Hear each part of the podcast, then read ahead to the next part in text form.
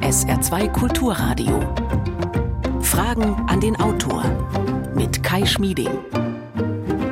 Schönen guten Morgen. Früher, da hat man bei Ernährungsthemen als Moderator oft an Sie gedacht, liebe Menschen, die Sie gerne kochen. Und dann hat man sich vorgestellt, wie Sie sonntags vormittags vielleicht in der Küche stehen, uns im Radio hören und dabei den viel zitierten Sonntagsbraten zubereiten. Nun hat sich nicht nur kulinarisch einiges verändert und ich vermute mal, der traditionelle Sonntagsbraten, der spielt nicht mehr so eine ganz große Rolle in Zeiten, in denen unser aller Fleischkonsum etwas bewusster geworden ist. Viele sagen ja inzwischen, ich esse gar kein Fleisch mehr, nicht nur aus Gesundheit gesundheitlichen Gründen oder aus Gründen des Tierwohls, sondern weil ich weiß um die ökologischen Folgen hohen Fleischkonsums. Andererseits, fast 60 Kilogramm Fleisch im Jahr verzehren Deutsche, mehr als ein Kilo pro Woche. Das ist eine Zahl aus dem sehr instruktiven und faktenreichen Buch, über das wir heute sprechen, mit dem Titel Fleischkonsum 33 Fragen und Antworten. Ich begrüße ganz herzlich die Autorin Tanja Busse, zugeschaltet aus Hamburg. Hallo, Frau Busse. Guten Morgen, Herr Schmieding. Tanja Busse war schon mehrfach hier in der Sendung zu Gast, zum Beispiel mit ihrem Buch Die Wegwerfkuh. Im aktuellen Werk hat sie nun Fakten zum Thema Fleischkonsum gesammelt und gut lesbar zusammengefasst. Sie hat etwa recherchiert, was Fleischkonsum für unsere Gesundheit bedeutet oder wie er sich global auswirkt. Und sie schreibt darin, die Fleischfrage entscheidet über die Zukunft des Planeten. Sie spaltet unsere Gesellschaft. Zitat, der Sonntagsbraten ist politisch geworden. Zitat Ende. Liebe Hörerinnen und Hörer, machen Sie mit, stellen Sie Ihre Ihre Fragen an die Autorin unter WhatsApp und Telefon 0681 65 100 oder per E-Mail Fragen an den Autor mit Bindestrichen dazwischen at sr.de oder erzählen Sie uns, äh, essen Sie noch gerne und mit äh, Genuss viel Fleisch oder essen Sie ganz bewusst weniger oder gar keines mehr? Unter allen, die sich beteiligen, verlosen wir drei Exemplare des Buches. Frau Busse, fangen wir an. Ausgerechnet die Bratwurst dient in diesen Tagen an einigen Orten als Impfanreiz. Mussten Sie ein bisschen schmunzeln, als Sie das gehört haben, oder haben Sie sich bestätigt gefühlt nach all Ihren Recherchen zum Thema Fleischkonsum der Deutschen? Ja, was soll man sagen? Offenbar glauben Politiker, dass man noch mit Bratwürsten Menschen locken kann. Und es gibt bestimmt auch welche, die man damit locken kann. Aber eine Entscheidung bei Impfen sollte nicht von Bratwürsten abhängen. Also da sollte man vorher recherchieren und gucken, ob man zu den Gruppen gehört. Und ähm, Rat, Bratwurst hin oder her. Also das sollte nicht vermischt werden. Immerhin Hunderte haben das aber ja anscheinend dann gerne angenommen und äh, die Impfung genommen und auch gerne die Wurst genommen. Äh, die, diese beeindruckende Zahl über unseren Fleischkonsum nun in Ihrem Buch, aber ich habe auch gelernt, wir sind nicht die Weltmeister in Sachen Fleischkonsum. Naja, wenn das sozusagen jetzt hilft zu sagen, es gibt in Argentinien, in Australien und tatsächlich auch in den USA, also so ein bisschen in diesen Ländern, in denen traditionell Cowboys oder Gauchos mit großen Rinderherden, mit Cattle über die Länder gezogen sind, da gibt es tatsächlich noch eine andere, noch eine Kultur des ja Fleisch noch mehr in sich hineinstopfens, muss man ja fast sagen. Ähm, aber das macht die Situation ja nicht besser. Wir konsumieren einfach viel zu viel Fleisch und ähm, äh, äh, weltweit gesehen und nur weil es andere Länder gibt, die noch mehr produzieren, entbindet uns das ja nicht von der Sorgfalt zu sagen, nein, wir müssen da jetzt aus ökologischen Gründen, auch aus, aus tierrechtlichen Gründen oder Tierschutzgründen, wie immer man es nennen will, wir müssen einfach weniger Fleisch essen, das aber aus einer besseren Haltung. Das ist sozusagen die kleine, der Beipackzettel zur Bratwurst mhm. bei der Impfung, der hoffentlich, hoffentlich viele Folgen auch ohne Bratwurst. Die Produktion tierischer Lebensmittel ist für 14,5 Prozent der Treibhausgase verantwortlich, habe ich in Ihrem Buch nochmal nachgelesen. Diese Zahl rufen Sie in Erinnerung. Äh, und es gibt heute auf der Welt so viele Tiere in Ställen wie nie zuvor in der Geschichte der Menschheit. Also unser Fleischkonsum hat eindeutig was zu tun mit dem Klima und mit dem Wandel. Ja, das ist mir auch nochmal, obwohl ich sehr lange über Landwirtschaft und Auswirkungen der, der Landwirtschaft auf die Umwelt recherchiert habe, das ist mir auch erst bei dieser Recherche nochmal wirklich klar geworden. Es gibt eine Studie, die untersucht hat Biomasse, also wie viel Gewicht haben alle Tiere der Welt, alle Säugetiere, Menschen inklusive. Und dabei kommt diese unfassbare Zahl raus, dass die Nutz, sogenannten Nutztiere, also die Tiere in der Landwirtschaft, ein Vielfaches der Biomasse haben als alle Wildtiere zusammen. Also wir haben insgesamt mehr äh, Tiergewicht Übergewicht ausstellen auf diesem Planeten als wilde Tiere überall in allen äh, Gebieten, in denen wilde Tiere sozusagen noch frei leben können. Und wenn man sich das mal klar macht, an diesen Tieren hängen ja ungeheure Stoffströme von Dünger, von ähm, Antibiotika, die eingesetzt werden, von Futtermitteln, die rund um den Globus transportiert werden, von Fäkalien, also von Gülle, die übrig bleibt. Das sind einfach Stoffströme, die in ihrer Gesamtheit, in ihrer Masse viel zu viel sind für hm. den Planeten. Rindfleisch hat die höchste Klimawirkung. Für ein Kilogramm Eiweiß aus Rindfleisch entstehen 300 Kilogramm CO2-Äquivalente. Bei anderen Tierarten sieht es ein bisschen besser aus, aber es ist auch eine beeindruckende Zahl. Ja, aber da muss man ganz, ganz genau hingucken, denn Rindfleisch ähm, äh, ist, ist, sozusagen nicht so pauschal zu verurteilen. Wenn ich ein Steak aus einem ehemaligen Regenwaldgebiet, ähm, was dafür abgeholzt wurde, dass da Rinder grasen können, esse, dann ist das natürlich eine absolut katastrophale Bilanz, sowohl was die, was die Emissionen angeht, als auch den Verlust der Biodiversität im Regenwald.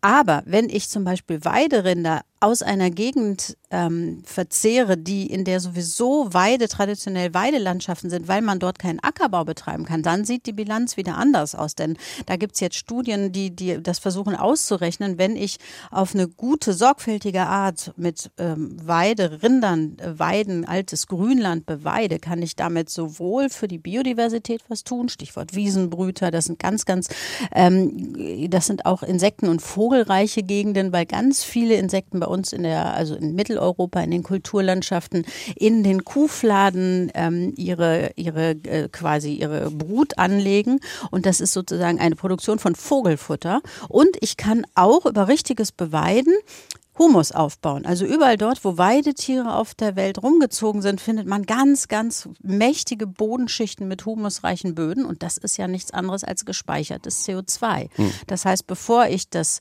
Rindvieh verdamme als Klimakiller, muss ich gucken, was hatte dieses hm. Rindvieh denn für einen Lebensstil. Jetzt reden wir über Fleischkonsum und das ist ja sozusagen der Ist-Zustand, äh, auch der hohe Fleischkonsum in Deutschland. Wir erleben ja nun auf der Welt, dass Menschen dabei sind, ja aufzuholen. Die wollen auch äh, besseren Lebensstandard haben.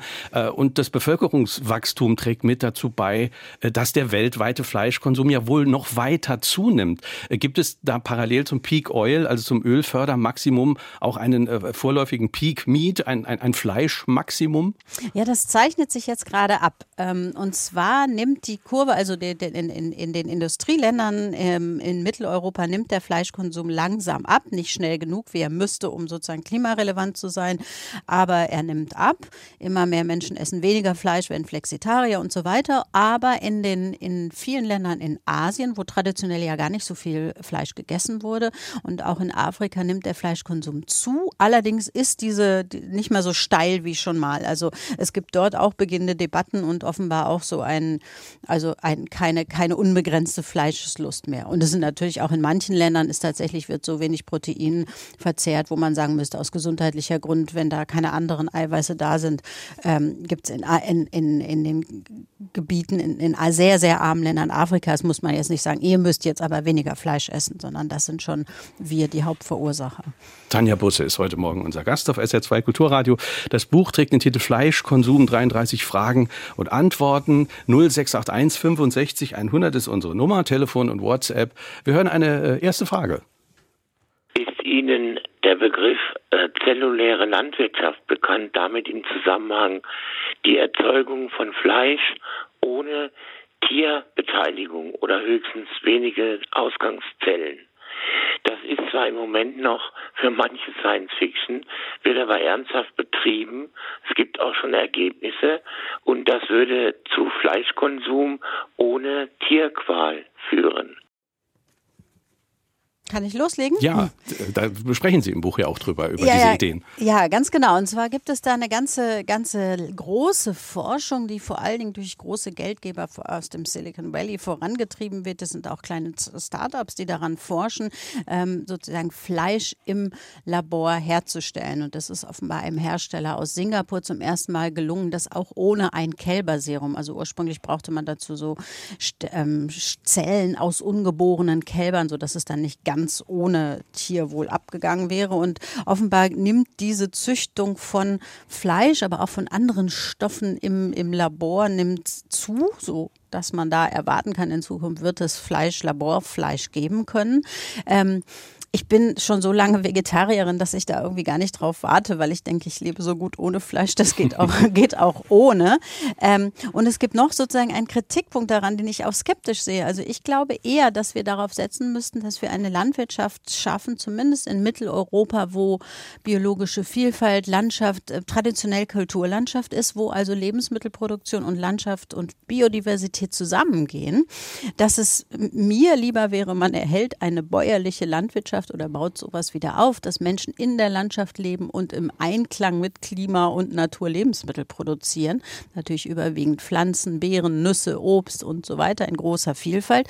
Und dass da aber auch Weidetiere ihren Platz haben. Insofern ist für mich die zelluläre Landwirtschaft ja bestenfalls ein Teil der Lösung. Mhm. Weil das läuft, glaube ich, auf eine das ist eine sehr teure Produktion, die finanziert wird von Geldgebern, die am Ende in den Händen weniger großer Konzerne liegen wird und nicht in den Händen von ja, sagen wir, Menschen, die hm. für andere Menschen in ihrer Region Lebensmittel erzeugen. Wobei es ja auch wirklich was Faszinierendes hat, diese Vision. Also man könnte reine Wildnisflächen ausweisen und äh, sagen wir, äh, dann äh, produzieren wir Lebensmittel äh, in Fabriken, in Bioreaktoren, äh, in, in vertikalen äh, Gartenbauhochhäusern und auf diesen Ackerflächen produzieren wir nur noch die Inhaltsstoffe für unsere Bioreaktoren. Klingt zwar ein bisschen merkwürdig ähm, und das wäre das Ende der Landwirtschaft, wie wir sie kennen, aber möglicherweise rettet uns das den Planeten oder nicht? Ist das zu optimistisch? Ja, ich glaube das tatsächlich nicht. Das wird ja diskutiert unter diesem Stichwort Postlandwirtschaft und das klingt dann immer so toll, als wüsste man bereits alles über mhm. unsere Lebensmittel.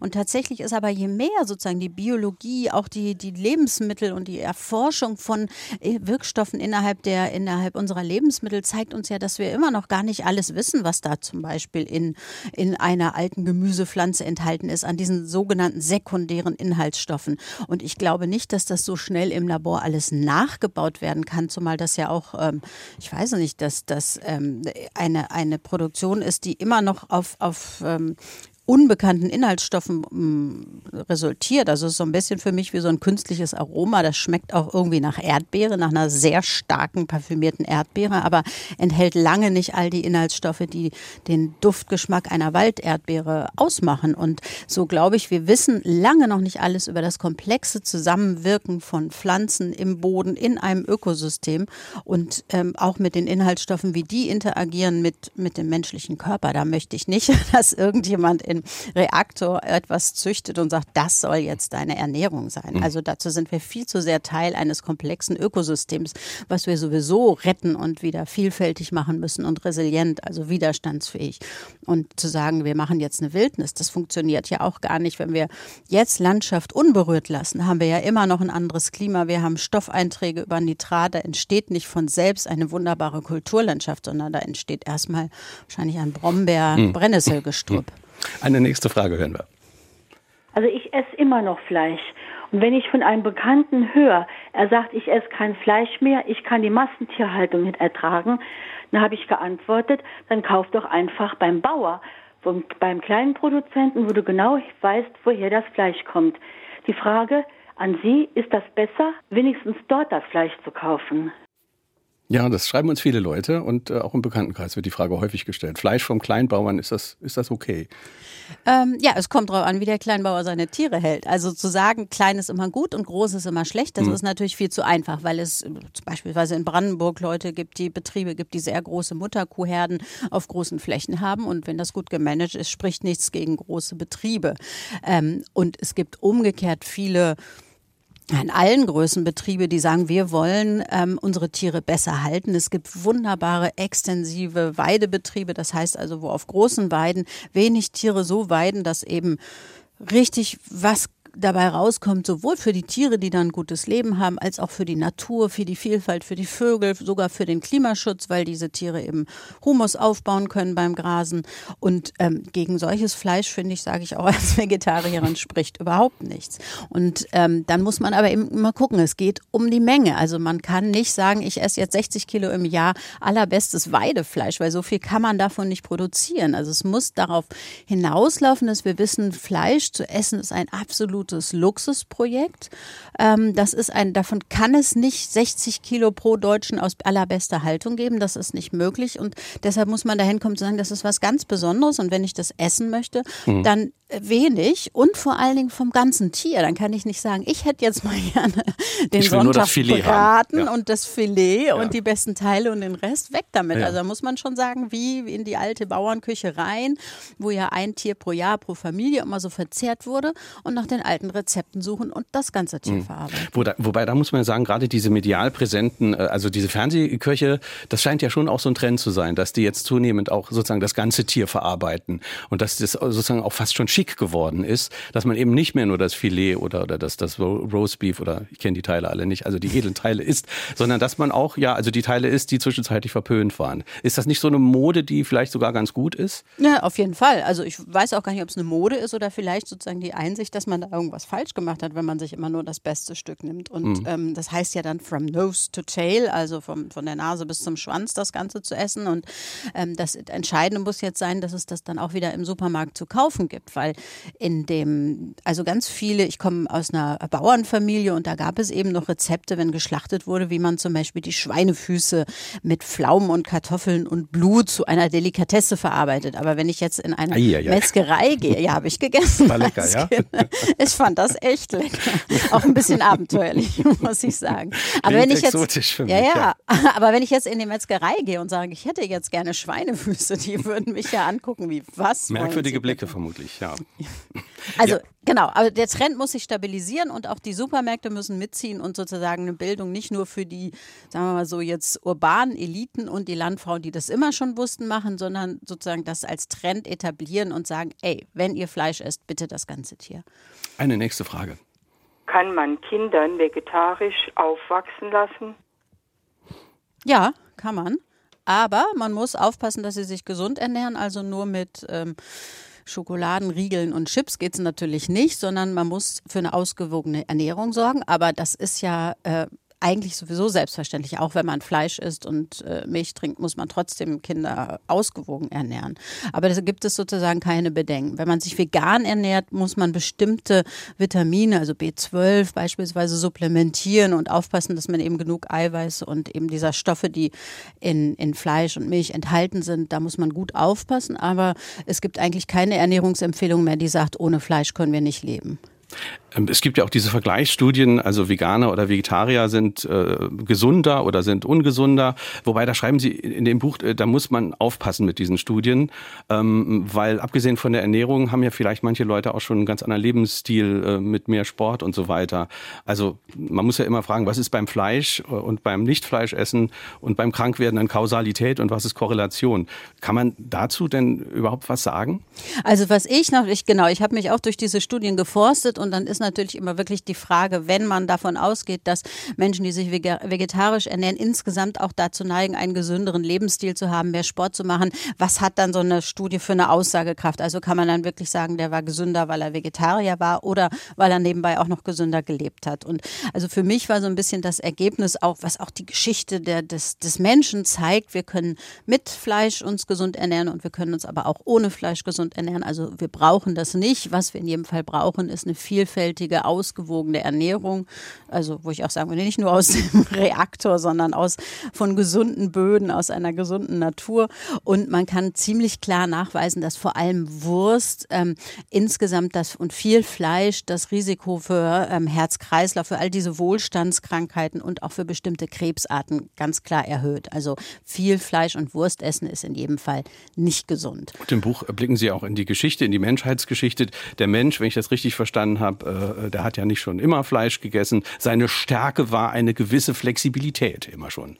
Ja, genau. Also man hat gesehen, die Menschen haben sich ja aus Ostafrika kommend, also so gesehen sind wir alle ursprünglich Afrikaner mal gewesen und ähm, wir haben uns dann über die Welt verbreitet und unfassbar flexibel angepasst bis zu den Inuit im, im, auf Grönland, die sich im Wesentlichen von, von Fleisch ernähren und trotzdem damit überleben können, bis zu, ähm, sagen wir mal, in, im, im asiatischen Raum in Indien vegetarisch vegetarisch, vegane Ernährungsweisen und die Menschen haben sich immer wahnsinnig anpassen können, was zeigt, wir brauchen bestimmte Inhaltsstoffe, aber ob die, die Proteine zum Beispiel jetzt aus einem Tiersstamm oder aus einer Pflanze, aus Samen von, von Leguminosen, Hülsenfrüchten, das ist, ähm, das ist im Prinzip egal. Hm. Wir hören eine nächste Frage. Tierschützer sagen mir, was Augen hat, esse ich nicht. Umgekehrt, wie viel Fleisch verfuttern unsere lieben Haustiere im Vergleich zum Menschen? Und wie groß ist entsprechend ihr Pfotenabdruck, muss man dann wohl sagen? Äh, ja, das ist eine sehr, sehr gute Frage und das Thema ist tatsächlich bei der ganzen Diskussion so ein bisschen runtergefallen bisher. Ähm, ich habe keine genauen Zahlen. Ähm, Tierfutter wird ja sehr oft aus Schlachtabfällen oder Schlachtbeiprodukten gemacht. Also man schlachtet ja nicht ganze Rinder oder Schweine, um daraus Tierfutter zu machen, sondern man verwertet das, was ähm, abfällt bei der menschlichen Verwertung. Das geht zum großen Teil in die Tierfutterproduktion. Aber insgesamt klar haben wir ähm, zu viele Tiere, zu viele Haustiere, zu viele Hunde und Katzen, ähm, äh, um sozusagen, um das ganz ökologisch zu sehen. Mhm. Ja, auch Haustiere haben, haben einen, einen CO2-Abdruck. Auch Haustiere, ähm, die Haltung von Haustieren geht auch äh, zu Lasten der Umwelt. Da gibt es ja auch Studien. Genau, ich habe die tatsächlich die Zahlen nicht präsent, äh, was auch unsere Katze angeht. Es gibt ganz viel Katzenfutter in Aluminiumdosen. Die Bauxitproduktion, also Aluminium aus Bauxitherstellung, macht enorme, ähm, enorme Umweltschäden und die Katzendichte ist in vielen urbanen Gebieten, wo ja noch eine große Vogelvielfalt ist, so hoch, dass äh, das auch die Vögelbestände hm. gefährdet. Also insofern schon allein deshalb muss ähm, ähm, ja ist das, ich bekenne mich an dieser Stelle schuldig mit unserer Katze, die draußen durch den Garten streicht. Ähm, aber äh, das ist tatsächlich auch ein Problem. Wir haben vorhin äh, das Thema Tierwohl schon mal gestreift. Wir haben über Kleinbauern gesprochen und darüber, ähm, dass man da ja auch das Fleisch kaufen kann. Äh, Sie schreiben im Buch, ähm, auch der Biobranche ist es bislang noch nicht gelungen, eines der großen Probleme zu lösen, nämlich das der Bruderkälber. Also diesen Zusammenhang, den rufen Sie uns nochmal ins Gedächtnis im Buch.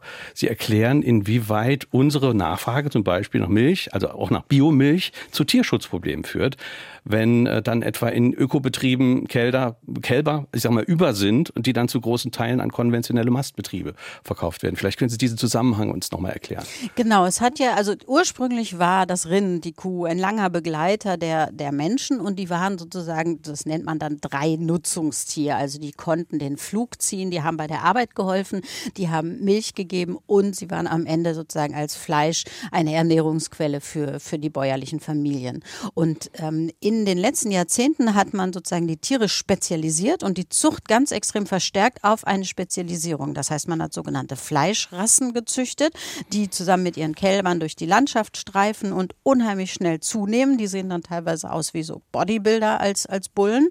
Und dann hat man Milchrassen gezüchtet. Das sind Kühe, die unfassbar viel Milch geben. Also es war noch vor einigen Jahrzehnten war so 4000 Liter im Jahr pro Kuh war eine gute Milchleistung und heute gibt es Kühe, die geben so gute Kühe geben 12.000 und es gibt sogar einzelne Kühe, die 20.000 Liter Milch in einem Jahr gegeben haben. So um eine Vorstellung zu haben, wie extrem diese Zucht die Tiere verändert hat.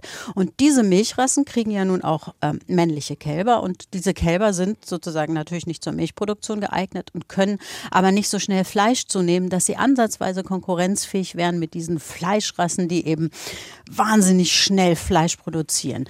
Und es gibt in Australien, ähm, wo die Zucht ganz extrem gewesen ist und man einfach aufgehört hat, sich um diese Kälber zu kümmern, werden jedes Jahr 700.000 Kälber sofort nach der Geburt getötet, mit zwei Wochen. Die gehen auf den Hänger nach der Geburt. Wenn sie nicht direkt schon bei der Geburt getötet werden, werden zu Mini-Schlachthäusern gebracht, wo eben diese Kälber dann wahrscheinlich zu Tierfutter verarbeitet werden und werden schlicht und einfach getötet. Und es gibt in Europa noch eine Verwertung dafür, aber das sieht so aus, dass man von den einzelnen Milchbetrieben all diese überzähligen männlichen Kälber der Milchkühe einsammelt und ähm, zusammenbringt in, in, in, in so spezialisierte Kälbermastanlagen. Und dabei passiert eben Folgendes. Da kommen aus all den Stellen die einzelnen Keime zusammen. Die jungen Kälber sind viel zu jung noch für diese langen Transporte, werden natürlich krank, kriegen wahnsinnig viel Antibiotika ähm, und werden in nicht schönen Bedingungen gemästet und dann eben als Wiener Schnitzel serviert oder ähm, als Jungbullen gemästet. Und mhm. einzelne dieser Tiere eben auch von Biobetrieben,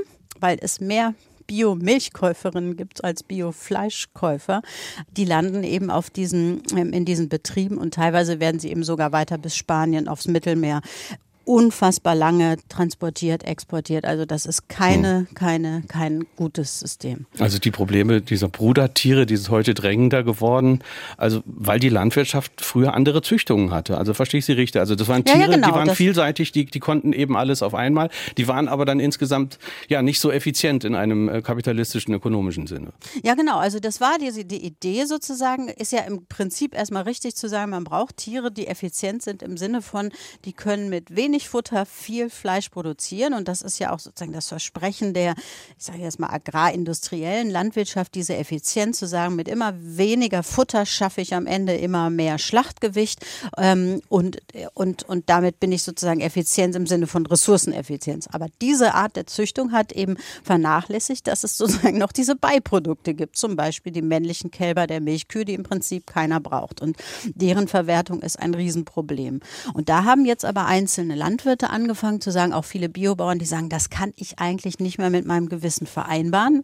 Wir geben uns hier Mühe, unsere Tiere gut zu halten und diese Männchenkälber gehen einfach vom Hof und im Prinzip weiß man ja, dass die kein gutes Leben erwartet. Und da gibt es immer mehr Bauern, die sagen, ich versuche die doch wieder, wie es eigentlich meine Urgroßeltern gemacht haben, selber auf der Weide zu mästen um, und vermarkte die. Und jetzt kommt eigentlich das Tragische dieser Entwicklung ganz viele Landwirte, auch Milchbauern, mit denen ich gesprochen habe, die wollen das anders machen, die wollen die Tiere auf den Höfen mästen, denen gutes Leben geben. Viele Konsumenten wollen diese Tiere auch essen. Es gibt aber keine Schlachthöfe mehr in allen Gegenden, weil eben diese Entwicklung zu immer größeren Strukturen dafür gesorgt hat, dass ganz viele Schlachthöfe nicht mehr rentabel genug waren. Also kann man sie gar nicht mehr regional schlachten und vermarkten. Und da braucht es jetzt tatsächlich politische Entscheidungen, die sagen, wir wollen Lösungen dafür, wir machen regionale Schlachthöfe, wir ermöglichen ermöglichen das, wir fördern das, dass diese Tiere einfach auf den Höfen bleiben und auf der Weide bleiben. Mhm. Immer größere Strukturen, kann man sagen, das ist ja auch eine Folge äh, einer bestimmten Subventionspolitik. Ja, auf jeden Fall, ganz klar. Also es gibt gleichzeitig gab es ähm, äh, Regelungen ähm, von äh, einerseits von der Europäischen Union, andererseits aber auch die Auslegung in den Ländern, die äh, immer höhere Anforderungen gestellt haben, die zum Teil richtig waren. Also Hygiene beim Schlachten ist einfach unfassbar wichtig. Es gab aber auch so Anforderungen, die es einfach für kleine Schlachtbetriebe wahnsinnig schwer gemacht haben, zu sagen, bau mal eben noch so einen getrennten Raum hierfür und dafür. Und ähm, also das waren sozusagen Anforderungen, die ausgerichtet waren waren auf eine industrielle Schlachtproduktion, die es kleineren Betrieben enorm schwer gemacht haben. Und die Förderung ging auch ganz viel Geld aus dieser sogenannten zweiten Säule der Agrarförderung, also der Gelder aus Brüssel, die gingen eben auch in den Neubau von Ställen. Und ganz viele Landwirte haben mir erzählt, sie wollten Ställe umbauen, haben gesagt, wir wollen das tierfreundlicher machen. Und da wurde gesagt, ja, wenn du schon baust, dann bitte, aber dann verdoppel mal die Tierzahlen. Also mhm. ganz lange ging die Beratung dahin, nur wer groß ist, kann überleben. Und wer sich spezialisiert, kann überleben. Und das hat eben all diese Probleme gebracht. Tanja Busse ist unser Gast auf SR2 Kulturradio. Ich sage den Buchtitel nochmal Fleischkonsum, 33 Fragen und Antworten. Wir haben ganz viele Hörerfragen unter 0681 65 100. Wir hören eine nächste. Haben Sie sich damit beschäftigt, dass es gewisse Vitamine und Spurenelemente gibt, die vegan kaum zu ersetzen sind? Also eher die ernährungsphysikalische Sicht der Sache. Ähm, da, ich hatte ja ganz kurz eben schon was zu gesagt. Das ist ja vor allen Dingen dieses Vitamin B12, was man bei einer veganen Ernährung nicht aus den Lebensmitteln bekommt und was Veganer dann deshalb supplementieren, heißt das ja so, also künstlich aufnehmen sollten. Und ähm, wenn man das macht, kann man sich vegan ernähren, sofern man sich dann ausgewogen ernährt, was für alle gilt. Ähm, und dann spricht sozusagen gegen eine vegane Ernährung eigentlich nichts. Also es gibt ja viele lange, langjährige ähm, Veganer, die sich gesund ernähren. Mhm. Es gibt natürlich, also klar, das muss jetzt sozusagen zur Ehre der Fleischesser genannt werden. Also es gibt viele Inhaltsstoffe auch im Fleisch, die, die, die gut aufgenommen werden, die zu einer gesunden Ernährung beitragen, wenn man eben nicht so unfassbar viel Fleisch isst. Also die Dosis macht das Gift auch beim, beim Fleisch vermutlich. Ja, gerade. Ja, wir hören eine nächste Frage. Es herrscht immer noch die irrige Meinung, Fleisch sei für eine gesunde Ernährung notwendig. Müsste nicht zum Beispiel vom Landwirtschaftsministerium bzw. Gesundheitsministerium entgegengewirkt bzw. informiert werden? Das hatten wir ja schon besprochen, ne? dass man sagen muss, man braucht kein Fleisch, um gesund zu sein, aber jeder Mensch braucht eine gesunde Ernährung, braucht all diese vielen Inhaltsstoffe ähm, und da braucht es in der Tat noch mal mehr Ernährungsbildung und ich finde auch immer so ein anderes Angebot noch im Supermarkt. Also wir sind ja ständig umgeben, da die sprechen die Ernährungsmediziner sprechen von einer ja, Ernährungsumgebung, die ähm, uns krank macht quasi. Also wir erleben eine Veränderung unserer Ernährung weg von von ähm, gekochten, ausgewogenen Mahlzeiten hin zu quasi Fertigprodukten, die sehr oft zu fettig, zu süß, zu salzig sind, die zu wenig eben dieser sekundären pflanzlichen Inhaltsstoffe haben, ähm, so dass wir viele Menschen haben, die an ernährungsbedingten Krankheiten leiden. Da spielt Fleisch, zu viel Fleisch eine Rolle, aber auch nicht nur. Und eigentlich müsste es eine öffentliche Aufgabe sein, Gemeinschaftsaufgabe Landwirtschaft und Gesundheitsministerium, die Menschen zu, in die Lage zu versetzen, dass die gesunde Ernährung einem überall entgegenkommt. Also nicht der Schokoriegel und die Chipstüte und, und, und das, das, ähm, äh, die, die, die Sprudelgetränke, sondern ähm, die gesunde Ernährung, das Butterbrot belegt mit Kräutern und, und, und ähm, äh, und, und äh, äh, also gesunden Sachen, die müssten uns entgegenkommen. Das ist natürlich eine politische Aufgabe, die jetzt zurzeit immer mehr eingefordert wird von einer ganzen Reihe von Organisationen, von Foodwatch, von Slow Food, von ähm, ähm, den Krankenkassen, die fordern ein, dass wir sozusagen uns wieder gesünder ernähren müssten. Und dazu bräuchte es auch eine ganz andere Landwirtschaft. Das, wonach die Hörerin fragte, braucht es dazu tatsächlich mehr Verbote und mehr Regeln oder reicht, reicht Aufklärung aus, mehr Aufklärung und so ein gewisses Anstupsen der Menschen? Ja, das wird ja unter dem Begriff Nudging jetzt immer diskutiert. Nudging hieße ja sozusagen den Anreiz geben, das Positive zu machen. Und ich finde auch, dass man sagen, also Verbot, was will man? Man kann ja nicht verbieten, was jemand essen soll. Das finde ich auch keinen richtigen Weg, obwohl man manchmal danach ist zu sagen, ähm, bitte tut das nicht. Aber ich finde, Verbote sind da überhaupt nicht ähm, der richtige Weg. Es bräuchte eine Ernährungsumgebung, also das sozusagen, was uns auf dem Weg zur Arbeit, in den Restaurants, in den Supermärkten sozusagen entgegenpurzelt. Da muss man sich ja mal klar machen, da sind Regalmeterweise, sind da äh, gezuckerte ähm, Figürchen für Kinder, die sich dann Frühstücksflocken nennen, die aber komplett ungesund sind. Und es bräuchte einfach eine Umgebung, in der das gesunde Essen leichter und günstiger gemacht wird. Das bräuchte es. Und dazu braucht es aber auch auf der Produktionsseite und auch bei den ähm, europäischen Agrarsubventionen natürlich andere Regeln, die sagen, es gibt vielleicht, ich weiß nicht, ob es eine Fleischsteuer für bestimmte Haltungsformen sein muss, aber eine Pestizidabgabe haben Wissenschaftler vorgeschlagen, eine Abgabe vielleicht für, also Food Waste, Lebensmittelverschwendung ist ja in manchen Ländern mit Strafe bewährt, bei uns noch nicht. Da gibt es ja ganz, ganz viele Möglichkeiten, das politisch so zu regulieren, dass das Essen insgesamt gesünder wird und ich überhaupt erstmal eine freie Wahl habe. Eine nächste Frage. Wir Europäer sortieren Fleisch, das nicht nachgefragt wird, aus. Von der EU subventioniert werden die Tierreste dann billig in ärmere Länder verkauft. Frage, kann das der Grund sein, dass dort der Fleischkonsum steigt? Ähm, ja und nein. Also es ist so, dass da hatten wir ja schon gesprochen beim das ganze Tier essen oder nicht. Wir sortieren das zum einen natürlich aus, weil wir es uns irgendwie leisten können, immer die besseren Teile zu essen. Andererseits gibt es aber auch gar nicht mehr die Kultur, die entsteht jetzt gerade erst wieder, die angeblich nicht so guten Teile des Tiers mitzuessen. Wenn jetzt aber in China zum Beispiel der Fleischkonsum steigt, und das ist einer der großen Treiber des globalen Fleischkonsums, dann liegt das auch daran, dass in China vielleicht auch durch diese Erfahrung der extremen Hungersnöte in der Mao-Zeit die Menschen jetzt unfassbar viel Fleisch essen wollen und ähm, dort, auch dort wird, werden wahnsinnig große Tierfabriken angelegt, also wo unsere Schweineställe noch eher klein dagegen sind. Da gibt es ganze Schweinehochhäuser und riesengroße Kuhställe. Also da wird zum Teil jetzt eine Tierhaltung ausgebaut, die ja die Kapazität des ähm, Planeten übersteigt. Und da sind es eben nicht nur unsere Schweinefüße und Schwänze, die wir dorthin verkaufen, ähm, was auch ein Problem ist, aber es gibt auch dort sozusagen Treiber, die richtig investieren in eine industrielle Tierhaltung. Und die, wie gesagt, in, gerade in ärmeren Ländern ja teilweise auch ähm, äh, dort kleinere Landwirtschaften ähm, kaputt machen, äh, weil es so eine günstige Konkurrenz halt ist.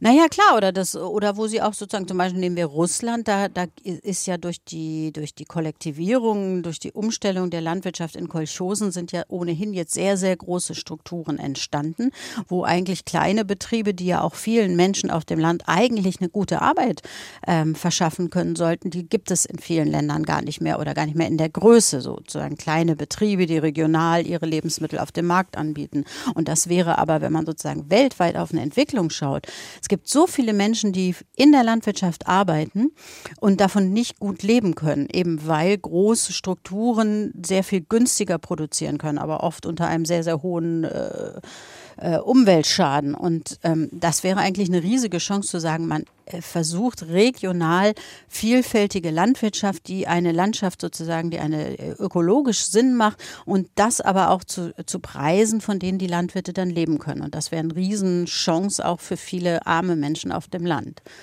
Das ist ja das Paradoxe, wo gehungert wird auf dem Land, das ist, äh, wo gehungert wird in der Welt, das sind oft die Menschen auf dem Land, also dort, wo eigentlich die Lebensmittel produziert hm. werden. Wir hören eine nächste Frage. Solange die Massentierhaltung von der Politik nicht verboten wird, eine absolute Tierquälerei, wird der Fleischkonsum nicht zurückgehen. Fleisch ist mittlerweile billiger wie ein gutes Gemüse. Wo kommen denn die Antibiotikaresistenzen her? Massentierhaltung. Glaubt die Autorin, die Politik von heute auf morgen die Massentierhaltung verbieten kann? Äh, ja, das ist natürlich super schwer, weil die sogenannten Massentierhalter sagen, wir sind gar keine Massentierhalter, wir haben einfach große Tierzahlen und das sind ja eigentlich die Imker, die haben noch viel mehr Honigbienen. Und also, wir ernähren auch die Menschen, können die, können die ja auch sagen. Ja, ja, klar, das ist natürlich auch ein Argument zu sagen, wir, wir produzieren günstiges Fleisch für viele Menschen und früher war der Sonntagsbreiten was nur für den Bürgermeister und heute können es auch die, die, die, die armen Angestellten können sich Fleisch leisten. Also diese Diskussionen sind ja lange, lange geführt worden und ähm, ich weiß nicht, ob man jetzt sagen müsste, man verbietet das von von heute auf morgen. Meine Vorstellung wäre eher zu sagen, eine über, über die, das nennt sich dann die ähm, Einpreisung der externen Kosten, also alle um negativen Folgen an hoher Antibiotikaverbrauch, der hohe Pestizideinsatz ähm, die, die, die Nitratfolgen im Grundwasser, das muss alles quasi bepreist werden, sodass eine nachhaltige Lebensmittelproduktion günstiger wird und sich diese teure Produktion eben nicht mehr rentiert. Und da kann man das jetzt aber nicht alles den Landwirten, die das Fleisch produzieren, aufdröseln, denn die sind in der Tat in den letzten Jahren sowieso schon die Leidtragenden dieser Entwicklung gewesen, sondern das ist sozusagen eine Sache auch der Konzerne, die wahnsinnig viel Geld mit diesem System äh, verdient haben. Also die müssten vielleicht auch mal belangt werden, wenn es um sowas geht wie es ist Nitrat im Grundwasser. Also da haben ja große Unternehmen, die Fleischkonzerne haben damit Geld verdient. Die Landwirte haben sich mit diesem System äh, verschuldet und denen jetzt zu sagen, euer Geschäftsmodell ist ähm, ab heute beendet, aber ihr müsst eure Stelle und so weiter, ihre Kredite weiter abbezahlen. Das ist keine Lösung. Also das wäre braucht, nicht fair. Nee, ja. das wäre absolut nicht fair. Ja. Und wir haben ja viele. Weil die Landwirte ja, ja, auch ein Teil dieses Systems sind und, und auch äh, sozusagen ähm, ja teilweise Opfer sind dieses Systems. Na, ich glaube, das muss man nochmal sagen. Es gibt einen ganz, ganz großen Frust in der Landwirtschaft. Viele Landwirte, die sozusagen dem gesellschaftlichen Ruf, macht mehr billiges Fleisch, die Leute wollen das essen, gefolgt sind, sich dafür verschuldet haben ähm, sich auf eine Haltungsform eingelassen haben, die jetzt viele für gut heißen, die ich glaube die man aber langfristig eben nicht verteidigen kann. Aber man muss diesen Höfen eine Chance geben, sich umzustellen. Und das war sozusagen gesellschaftlich lange gewünscht. Es ist politisch gefördert worden. Also muss auch die Gesellschaft Verantwortung dafür übernehmen und sagen, okay, wir helfen euch bei einem Umbau in eine nachhaltige Landwirtschaft. Das und das, so könnte das aussehen. Aber diese Betriebe müssen eine Zukunft haben, denn sonst kommen die großen ähm, Lebensmittelkonzerne und machen Laborfleisch. Und ähm, das war das dann mit einer hm. ländlichen Struktur mit vielen Höfen und vielen Betrieben, die ja auch die ländlichen Räume sehr lebendig machen. Also da muss man sich gut was einfallen und zwar nicht sagen, ist ab morgen verboten, sondern das sind unsere Umbaupläne. Wir unterstützen die Betriebe, denn wir wollen ein Land haben mit vielen, vielen Bauernhöfen aus ganz vielen Gründen. Jetzt fiel eben wieder äh, der, das Wort Antibiotika. Viele Menschen schreiben uns das auch und Sie haben das auch erwähnt im Buch. Ähm, ich habe in Ihrem Buch nachgelesen, gerade in der Tierhaltung werden sogenannte Reserveantibiotika auch eingesetzt. Also solche Mittel, bei denen man beim Menschen sagt, das ist Ultima Ratio. Äh, wie gefährlich ist das? Ja, das ist wahnsinnig gefährlich und das ist, je länger ich drüber nachdenke, auch ähm, unfassbar, dass das überhaupt noch erlaubt ist. Also wir haben weltweit ungefähr 700.000 Tote jedes Jahr, die an multiresistenten Keimen sterben. Die also sterben, weil die irgendeine Krankheit haben, gegen die Antibiotika nicht mehr helfen, weil ihre Krankheitserreger die Antibiotika sozusagen überlistet haben. Und diese multiresistenten Keime, das entsteht immer dann, wo sorglos falsch umgegangen wird mit Antibiotika, wo die zu viel eingesetzt werden. Das passiert in Krankenhäusern. Da gab es ja auch lange, gab es ja auch Hausärzte, die sagten bei jeder Wehwehchen bitte hier Antibiotika. Aber das passiert eben vor allem auch in der Tierhaltung. Und es sind tatsächlich drei Viertel aller Antibiotika weltweit werden für Tiere in der Landwirtschaft eingesetzt. Drei Viertel, das ist unfassbar viel. Und jetzt kommen eben diese Reserveantibiotika. Da haben halt die, die, die ähm, WHO, die Weltgesundheitsorganisation und die sozusagen die Ärzte entscheiden, wir haben jetzt bestimmte Antibiotika, von denen wir merken, die wirken immer, immer, immer weniger, weil es immer mehr resistente Keime gibt. Also müssen wir bestimmte Antibiotika nur dann einsetzen, wenn alles andere nicht mehr hilft, wenn es wirklich um Leben und Tod geht. Und diese Antibiotika werden, sind in der Tierhaltung immer noch ähm, erlaubt. Und das kann eigentlich nicht sein, zumal hm. es ja nicht darum geht zu sagen, oh, hier ist ein krankes Tier, ich muss dem helfen. Ähm, das muss man natürlich, sondern es geht ja um Haltungsformen, bei denen der Antibiotikaeinsatz mehr oder weniger systematisch eingepreist mhm. ist. So, jetzt vielleicht noch ganz wichtig, man muss sagen, es gibt eine Antibiotika-Reduktionsstrategie. Das hat bei einigen Tieren, vor allen Dingen in der Schweinezucht, hat das geholfen. Da wird schon viel, viel weniger eingesetzt. Also die Landwirte haben sich da total reingekniet und versucht, das zu verbessern. Aber die Systeme, habe ich ja eben beschrieben, Kälber aus vielen Stellen viel zu jung werden, durcheinander gemixt, transportiert, ist ja klar, dass wenn einer krank ist, eine Petrischale dann.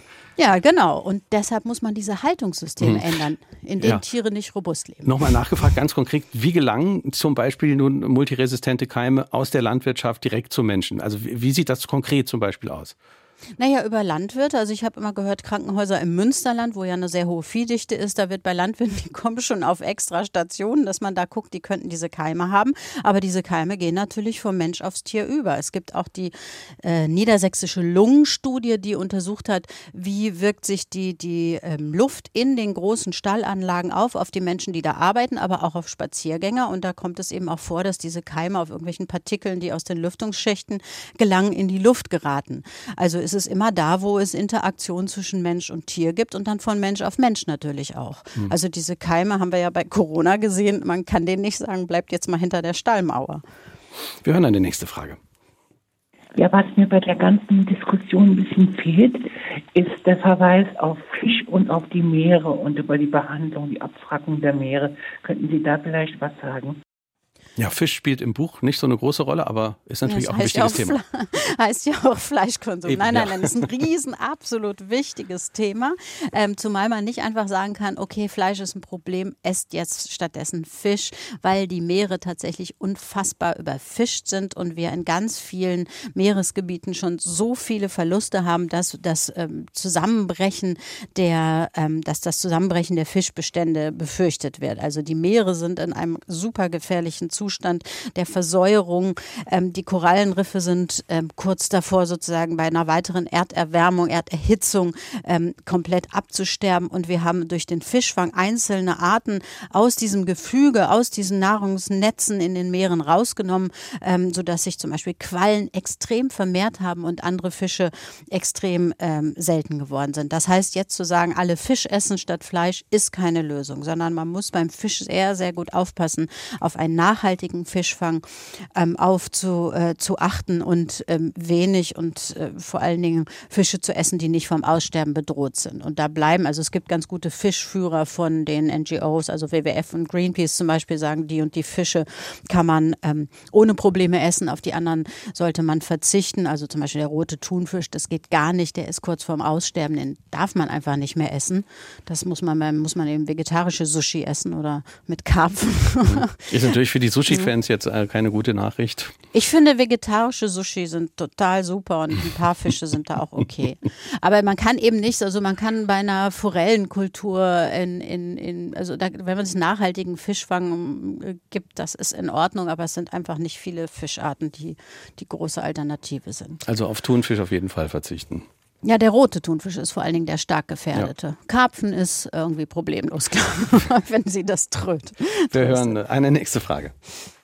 würde nicht auch der vermehrte Einsatz von Insekten, Maden und so weiter den Verzehr von gezüchtetem Fleisch vermindern? Ähm, da gibt es so eine Forschung dazu und da gibt es einzelne Versuche und das ist, glaube ich, ein Lebensmittel, was in Zukunft mehr kommen wird. Das ist halt so ein bisschen kulturell schwierig. In vielen Ländern Afrikas sind, sind äh, Insekten eine Delikatesse und für uns ist ja für die meisten noch so eher so nicht ganz so lecker. Und das ist aber auch, also ist jetzt nicht die komplette Lösung, aber das ist ein, ein Teil der Lösung, würde ich sagen. Hm. Und wen das Thema interessiert, wir haben vor einigen Monaten auch hier eine ganze Sendung drüber gemacht über Insektenessen. Finden Sie noch in unserem Podcast-Angebot in der ARD Audiothek. Wir hören eine nächste Frage. Von der Jagd zur Massentierhaltung. Wie wird sich die Klimaänderung auf die Fleischversorgung auswirken? Wird sich die Massentierhaltung noch halten lassen? Wie wirken sich Trockenheit und verbrannte Wälder auf die Futterversorgung aus?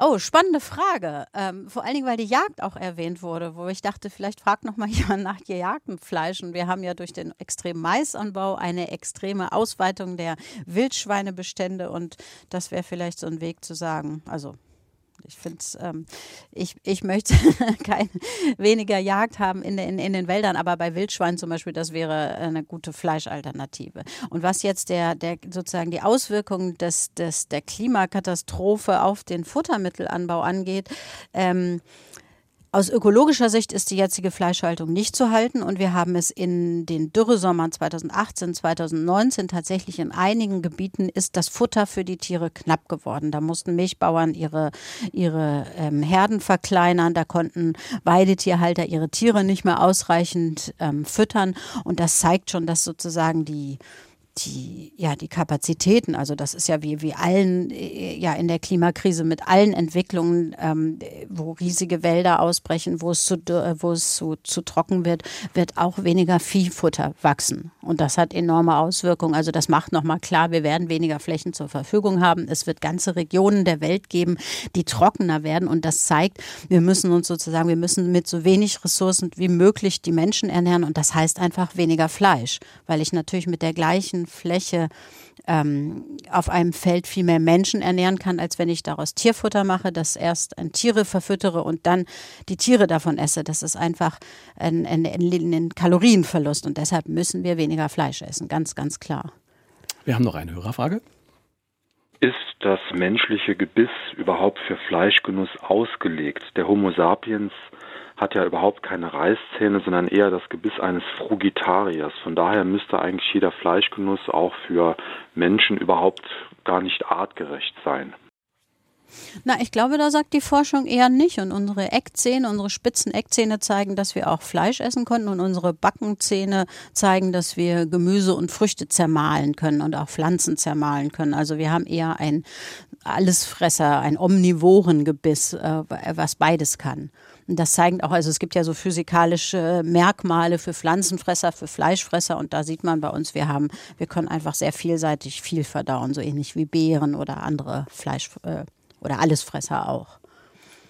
Wir haben einige Mails bekommen. Ich äh, greife mal hier diese ähm, Frage von R. Beck aus Saarbrücken raus. Ähm, wenn sich die Menschheit mehrheitlich vegetarisch oder vegan ernähren würde, müsste die Produktion von pflanzlichen Lebensmitteln nicht ebenso in einer fragwürdigen Massenbewirtschaftung enden? Ähm, ja, nee, erstmal nicht, weil ich ja insgesamt weniger Anbaufläche brauche, um die Menschheit pflanzlich zu ernähren, als wenn ich auch noch Tierfutter ähm, erzeuge. Wir haben heute einen größeren Anteil an Tierfutterflächen als an Anbauflächen für die Menschen. Und dann gibt es eine ganz interessante Kommission, die hieß, nannte, nennt sich Eat Lancet Kommission. Das sind Ernährungswissenschaftler und Ressourcenforscher, die haben zusammen sich zusammengesetzt und gesagt, wie müssen wir uns ernähren, dass die Menschen gesund sind und der Planet Erde nicht sozusagen über, äh, ja, nicht kaputt gemacht wird letztlich, also nicht über äh, ökologisch zu sehr strapaziert wird, sodass Ökosysteme zusammenbrechen. Und da kommt eben dabei raus, den Fleischkonsum ganz extrem zu reduzieren auf ein Fünftel und ansonsten vielfältige ähm, Pflanzen anzubauen, also eine große Vielfalt auf den Feldern anzubauen. Das ist eigentlich, finde ich, eine ganz, ganz schöne Lösung. Die sagt nämlich, wir können weiter Fleisch essen, nur eben viel weniger, aus einer ganz anderen Haltung. Und ansonsten nutzen wir die Anbauflächen für unsere Lebensmittel und machen daraus wieder ganz vielfältige Lebensräume. Also das könnte jetzt für Mitteleuropa mal ähm, beschrieben aussehen, ähm, dass man kleinteilige Ackerstreifen hat, dazwischen Baumräuen, in denen oder Hecken, in denen Nüsse wachsen und Beeren und dann ganz viele kleinteilige verschiedene Kulturen, getrennt wieder durch einzelne Weiden, ähm, auf denen Tiere grasen. Und damit kann man ganz viele Menschen, also die haben, sind ausgegangen von 10 Milliarden Menschen, damit kann man 10 Milliarden Menschen gesund ernähren, sodass wir weniger ernährungsbedingte Krankheiten haben, viel weniger Tierleid und viel weniger gefährliche Stoffströme, viel weniger Antibiotika-Einsätze. Ich finde, das ist erstmal mhm. eine wunderbare Nachricht zu sagen, das geht, das ist möglich. Wir können damit biologische Vielfalt, Klima und Ernährung auf einen Schlag verbessern. Mhm. Wir müssen das, das nur ja machen. Das klingt alles gut. Trotzdem bleibt die Frage, wie wir künftig die Weltbevölkerung äh, satt kriegen, ja doch eine sehr komplexe Frage. Auch eine traurige Feststellung aus dem Buch. Also, weil in Kalorien gerechnet werden heute ja ausreichend Lebensmittel für alle Menschen auf der Welt produziert. Trotzdem sind Milliarden Menschen unter oder Mangel ernährt, während andere im Überfluss leben und sogar von dem Überfluss krank werden. Ja, genau. Also das ist ein absolut unhaltbarer Zustand und deshalb ist es auch nicht mehr möglich, dieses System der, äh, der großen Produktion von Fleischmengen für globale Exporte zu unterstützen. Und deshalb ist es auch so traurig, dass die aktuelle Reform der europäischen Agrarpolitik dieses System nochmal wieder bestärkt hat. Ja, und deshalb müssen wir jetzt einfach alle nur auf die Straße gehen und sagen, wir brauchen ganz dringend Klimaschutz, wir brauchen ganz dringend eine andere Ernährung, die das Klima mitschützen kann und auch die Biodiversität. Ähm, denn das Sterben der Arten ist neben der Klimakrise ein ebenso großes Problem, sagen uns die Forscher. Und wenn es doch aber gute Lösungen gibt für alle, dann gibt es einfach keinen Grund, jetzt politisch zögerlich zu sein. Also natürlich jeder Einzelne auch, aber politisch nicht zu sagen, wir wollen jetzt diese Wende zum gesünderen, schöneren, klimafreundlicheren Leben. Hm. Wenn wir uns äh, die Seite angucken, also das Fleisch, das wir noch weiter produzieren, ähm, äh, kann man Tiere überhaupt schlachten, ohne dass sie leiden? Also gibt es da äh, Ideen oder machen wir uns da was vor, dass man Tiere Tiere schlachten kann, ohne dass sie leiden. Naja, also in dem Moment, wenn sie sterben, wollen sie natürlich eigentlich immer weiterleben. Und das ist ja die Position der Tierrechte, die sagen, wir haben gar nicht das Recht dazu. Und für mich ist es jetzt so, für mich müsste kein Tier geschlachtet werden. Das, das, das, ähm, also da, da, da ist es letztlich dann eine ethische Frage, ob man das generell für vertretbar hält oder nicht.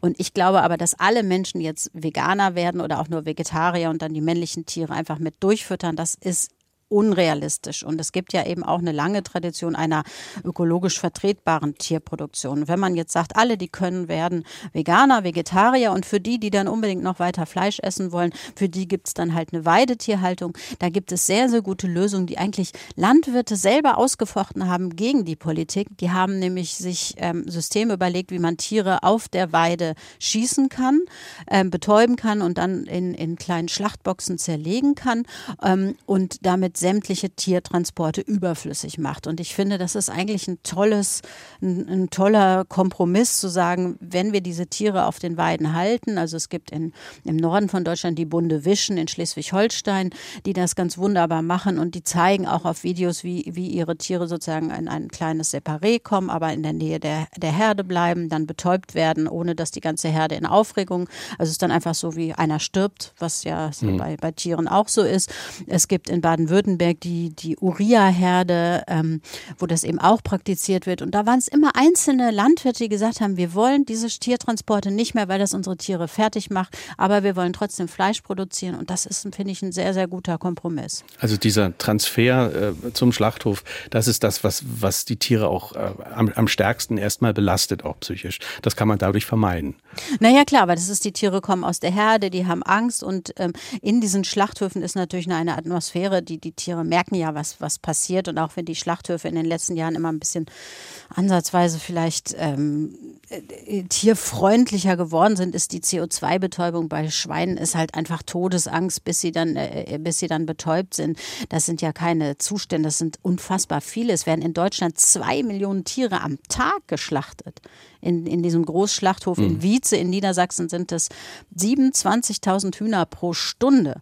Also das sind einfach unfassbare Zahlen. Plus diese Tiertransporte ähm, sind auch natürlich auch alles andere als tiergerecht, weil es immer wieder zu, zu also sowieso natürlich Panik, aber auch zu, zu Hitzetoten kommt, weil die, weil die, die Tiere über Stunden unterwegs sind, über Tage unterwegs sind. Und wir haben es jetzt vielleicht schon wieder aus den Schlagzeilen verloren, aber es gab ja diese ähm, festliegenden Tiere, die wegen einer solchen Gefahr auf dem Mittelmeer hin und her geschiffert wurden. Kein Hafen wollte diese Tiere annehmen, die standen knietief in, in ihren eigenen Ausscheidungen und wurden dann zurück nach Spanien gebracht und dort dann letztlich ähm, gekeult, also getötet, ähm, weil kein Land sie mehr aufnehmen wollte. Also das sind Exzesse eines absolut aus den, naja, aus den Maßen geratenen Systems der, der Fleischmengenproduktion. Hm.